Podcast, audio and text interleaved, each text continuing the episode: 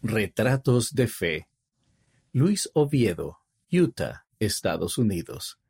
Ninguno de nosotros dudaba de que mi hijo Alan había resultado gravemente herido, así como ninguno de nosotros dudaba de que el Padre Celestial honraría nuestra fe y la bendición del sacerdocio que Alan recibió en las montañas ese día, después de su accidente.